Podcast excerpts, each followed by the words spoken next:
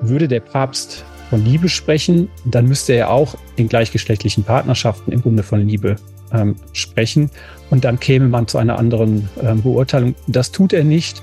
Und in der Hinsicht ist es enttäuschend, weil er da eigentlich seiner eigenen Intuition, dass es da um Liebe geht, nicht gerecht wird.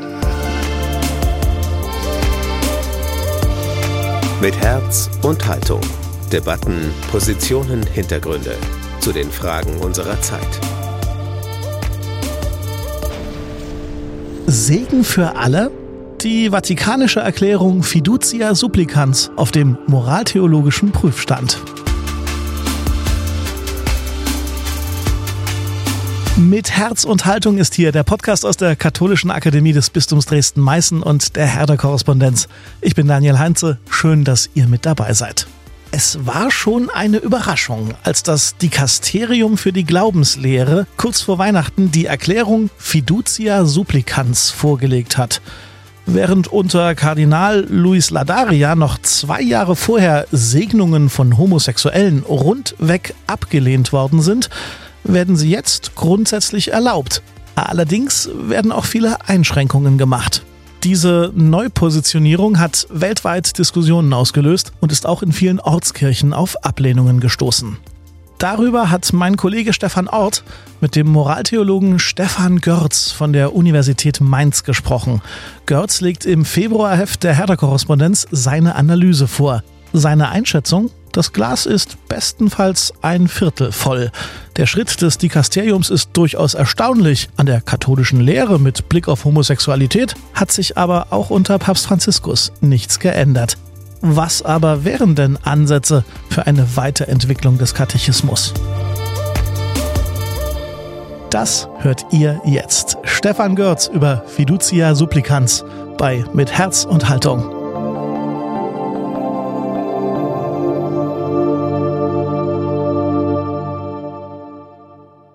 Herr Görz, ich äh, gestehe offen, als wir am Montag vor Weihnachten in der Redaktionskonferenz zusammensaßen, haben wir gesagt, jetzt vor Weihnachten passiert nicht mehr viel.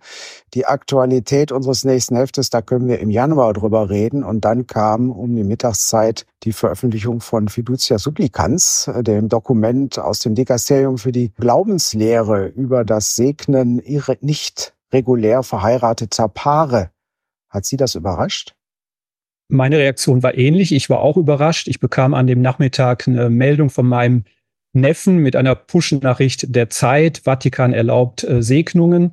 Dann habe ich eine Kollegin angeschrieben und die hat reagiert, ich fall vom Stuhl. Ähm, und dann dachte ich, okay, ich muss mir das äh, Dokument mal anschauen und bei genauerer Lektüre ist dann mein Ergebnis doch ein bisschen äh, nüchterner gewesen als so die ersten medialen ähm, Reaktionen. Aber erstmal ging es mir auch so eine große Überraschung. Ähm, damit hätte ich nicht gerechnet.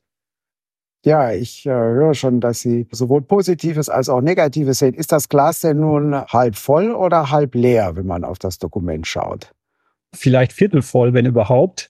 Ähm, fangen wir mit dem Positiven an. Also tatsächlich hat das Dokument eine Neuerung, eine Aussage, die man bisher in vatikanischen Dokumenten tatsächlich niemals lesen konnte. Das ist die Nummer 31 äh, aus dem Dokument. Das ist ein Halbsatz nur. Und da wird gesagt, dass es auch in den sogenannten irregulären Beziehungen, also wieder verheiratet geschiedene, gleichgeschlechtliche Paare, dass es da ähm, etwas Wahres, Gutes und Menschliches geben kann in solchen Beziehungen. Und weil das der Fall ist, ist auch eine bestimmte Form von Segnung dann möglich, weil eben ähm, in solchen Beziehungen nicht nur alles schlecht ist, sondern auch manches gut. Das ist das Neue. Das hat es bisher nicht so gegeben. Dann ist die spannende Frage, was für eine Art von Segen ähm, ist damit verbunden. Und dann wird es tatsächlich spannend, weil das Dokument jetzt ähm, dann eine Unterscheidung trifft und im Grunde zwei Arten, zwei Kategorien von Segnungen ähm, etabliert. Und das ist so der äh, Lösungsweg, in Anführungszeichen, der hier vom Dikasterium für die Glaubenslehre vorgeschlagen wird. Ja, aber wenn wir erst einmal auf das äh, Positive schauen, beziehungsweise auf den äh, Schritt, der hier gegangen wird, hat sich das äh, abgezeichnet im Pontifikat Franziskus, dass es jetzt hier nachdem das Dikasterium im Grunde ja vor zwei Jahren unter anderer Leitung, unter Kardinal Ladaria, im Grunde noch das Gegenteil äh, verlautbart hat, dass es hier jetzt doch zu diesem Dokument gekommen ist? Also bleiben wir bei dieser Aussage. Das hat sich tatsächlich ein wenig angedeutet, wenn man die Gesten, die Äußerungen des Papstes in den letzten Jahren bei dem Thema sorgfältig ähm, verfolgt hat. Er hat sich nicht immer sehr klar geäußert in der Vergangenheit und manchmal auch ein bisschen missverständlich, vielleicht auch zweideutig. Aber was er etwa ähm, gesagt hat in einem Interview vor ein paar Jahren, dass die zivile Anerkennung von gleichgeschlechtlichen Partnerschaften durchaus etwas ähm, sagen akzeptables ist und auch besser ist, als wenn solche Partnerschaften überhaupt keinen rechtlichen Status haben. Das war schon was Neues, weil man das in der Vergangenheit eigentlich rundweg abgelehnt hatte. Solche Botschaften konnte man schon verstehen in die Richtung, dass sich da was bewegt und dass der Papst äh, nicht mehr an der rigorosen sozusagen Ablehnung aller Aspekte von Homosexualität festhält, was wir in der Vergangenheit hatten. Von daher ist diese Passage nicht wirklich überraschend.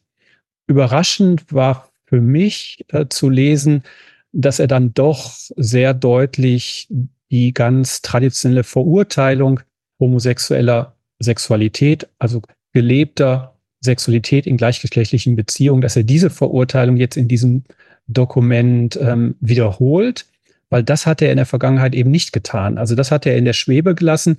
Jetzt macht er klar, dass er hier die Tradition fortsetzt. Das heißt, äh, Papst Franziskus unterscheidet sich an diesem Punkt dann letztlich auch nicht von der äh, Moralverkündigung von Johannes Paul II. oder dann Benedikt XVI. Ganz genau. Er wiederholt die Formulierung der Vergangenheit und ich finde, dass er sich da ähm, an der Stelle eigentlich selber untreu wird, weil in seiner eigenen Ehelehre, Ehemoral betont er doch ähm, sehr stark den Gedanke der Liebe. Ja, es geht ihm im Wesentlichen darum zu sagen, dass eine ähm, Partnerschaft liebevoll gelebt werden soll. Jetzt in dem letzten Dokument fällt genau dieser Aspekt von Liebe weg. Also wenn über Ehe gesprochen wird, fällt das Wort Liebe gar nicht sondern man hebt wieder sehr stark ab auf die Unauflöslichkeit und auf den Aspekt, dass aus einer solchen Beziehung Kinder hervorgehen können.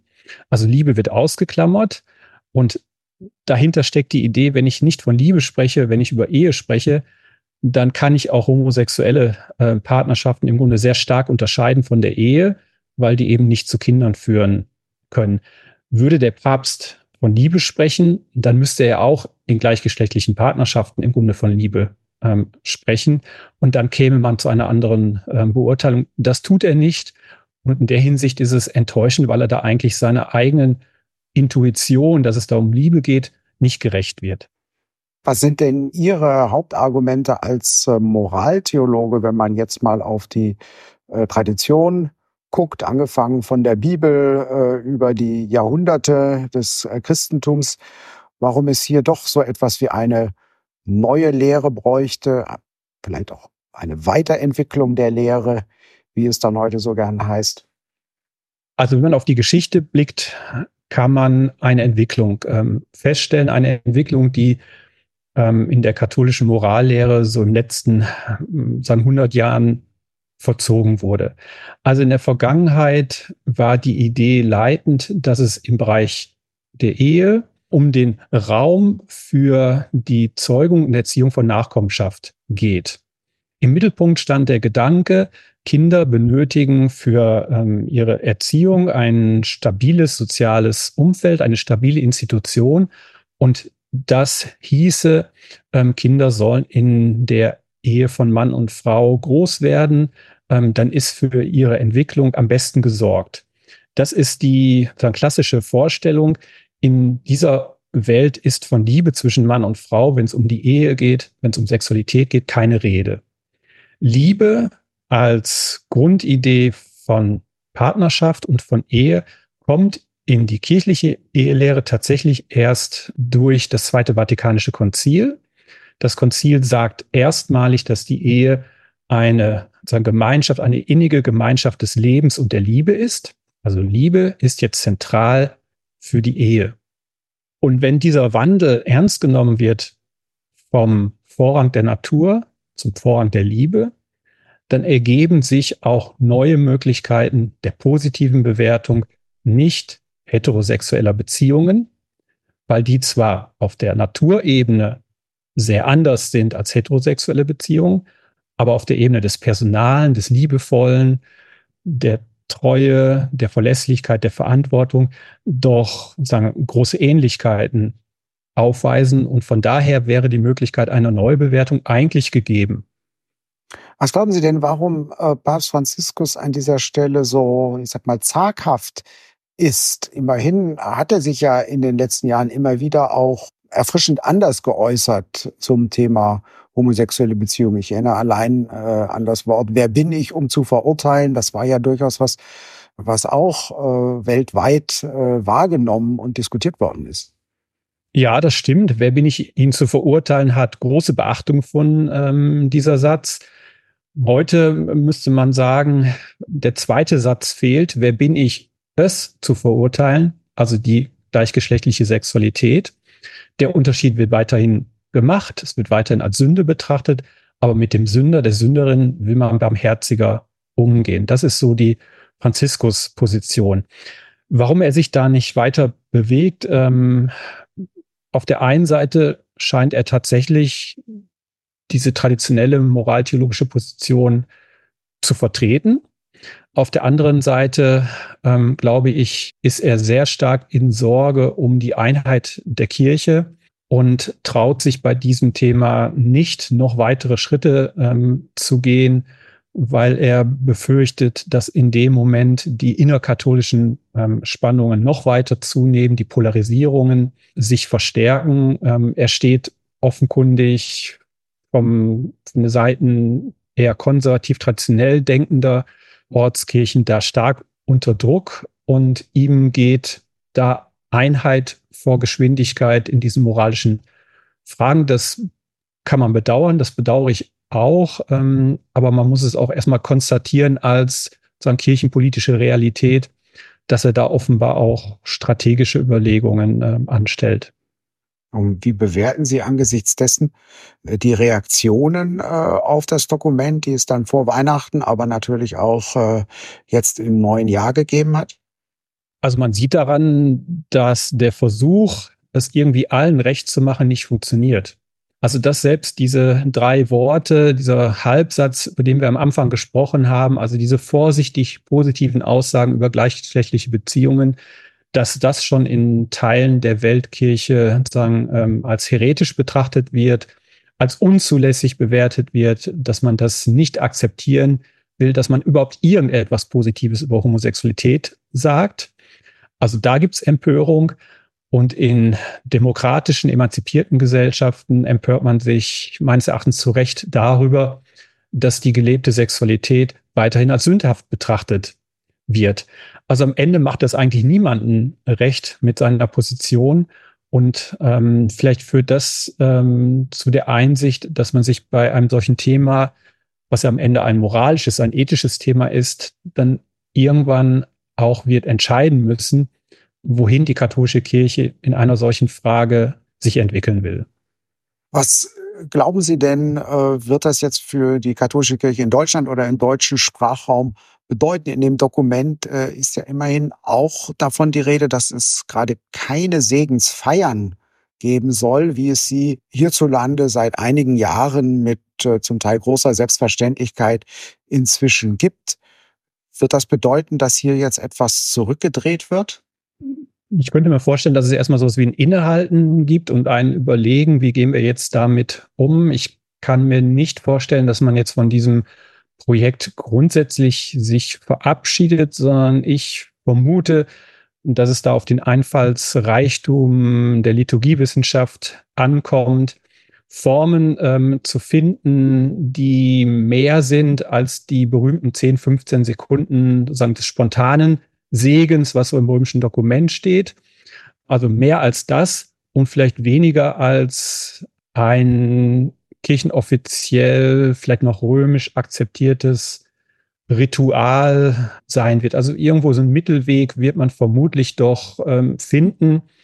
und man wird die Dinge vielleicht anders benennen, ähm, das nicht Segensfeier titulieren. Am Ende wird es aber praktisch wahrscheinlich dann doch eine sein. Man kann ja diesen Segen, diesen kurzen Segen auch in etwas Größeres integrieren, ohne das jetzt so auszugestalten, dass aus römischer Sicht das jetzt eine Verwechslung ähm, zu einer Eheschließung ist. Also ich vermute mal, man, man wird irgendwie einen, einen Weg suchen und am Ende auch, auch finden, der kompromisshaft ist. Und dann kommt es am Ende darauf an, ob die Römer das akzeptieren oder ähm, an der Stelle nochmal einschreiten. Ich könnte mir vorstellen, dass man eher bereit ist, auch in Deutschland ein bisschen was zu akzeptieren bei dem Thema. Warum ist dieses Thema eigentlich so zentral? Sie haben selbst in Ihrem Beitrag für das Februarheft der Herder-Korrespondenz davon gesprochen, aus Sicht der Bewahrer eines voremanzipatorischen Geschlechterverhältnisses geht es um den Schutz katholischer Identität. Das ist ja doch eine sehr tief liegende Ebene, auf der diese Fragen verhandelt werden. Wie kommt es zu diesem Konnex? Ja, tatsächlich sind äh, Fragen der Geschlechtlichkeit, der Sexualität äh, Symbolthemen geworden.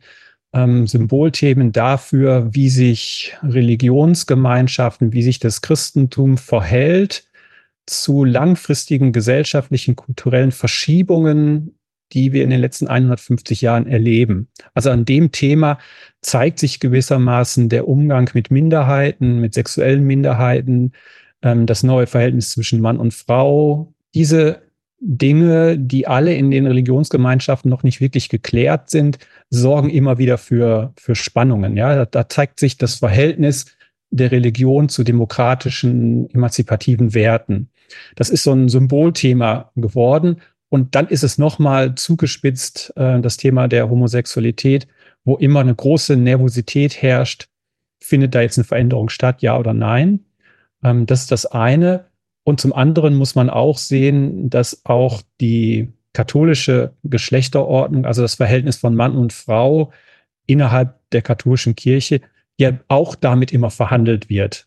Also ist es weiterhin ähm, sagen, zukunftsfähig, dass in der katholischen Kirche ähm, sagen nur ein Geschlecht in der Lage ist, ähm, verbindliche Entscheidungen zu treffen, ist nur ein Geschlecht in der Lage, Jesus Christus zu repräsentieren und so weiter. Also diese Fragen werden gleichzeitig auch immer mitverhandelt. Ja, deswegen ist das so ein komplexes Reizthema, was auch in den nächsten Jahren weiterhin, das ist meine Prognose, die katholische Kirche intensiv beschäftigen wird. Und wie zuversichtlich äh, sind Sie, dass sich daran in absehbarer Zeit etwas ändern wird? Ähm, na, als Katholik habe ich äh, gelernt, dass solche Fragen kaum zu beantworten sind, weil in der katholischen Kirche enorm viel davon abhängt, sagen, wie ähm, das jeweilige Pontifikat sich zu solchen Fragen ähm, positioniert. Vor zehn Jahren hätte man sagen nicht gedacht, dass wir heute im Jahr 2024 so über dieses Thema ähm, reden, wie wir es gerade tun. Also da sind die, die Dinge unabsehbar. Wo ich ganz sicher bin, ist, dass in ähm, westlichen Gesellschaften, in modernisierten Gesellschaften die ethische Positionierung bei diesem Thema eigentlich klar ist. Ja, also da wird, da gibt es eigentlich kein Zurück hinter die Idee von sexueller Selbstbestimmung. Also das wird sich weiter ähm, durchsetzen. Spannend ist tatsächlich eigentlich nur die Frage, wie verhält sich Religion zu dieser ethischen Grundüberzeugung? Ähm, da dürfen wir dann weiterhin sehr gespannt sein. Herr Götz, ganz, ganz herzlichen Dank für dieses Gespräch. Sehr gerne, Dankeschön.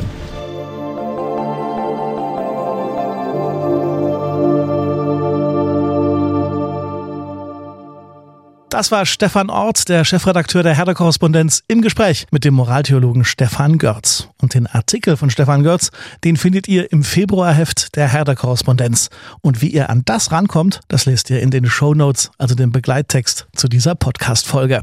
Wie immer freuen wir uns auf euer Feedback, am besten per Instagram oder Facebook und bitte abonniert uns im Podcast-Player eures Vertrauens. Und wenn ihr Zeit und Lust habt und uns unterstützen wollt, dann gebt uns bitte fünf Sterne bei Apple oder bei Spotify. Das hilft uns wirklich sehr. Und empfehlt uns gerne weiter an Leute, die sich vielleicht auch für die Themen interessieren, die wir für euch hier so aufbereiten. an dieser Folge mitgearbeitet haben Stefan Orts, Annika Schmitz und ich. Mein Name ist Daniel Heinze. Danke für euer Interesse und bis zum nächsten Mal. Mit Herz und Haltung.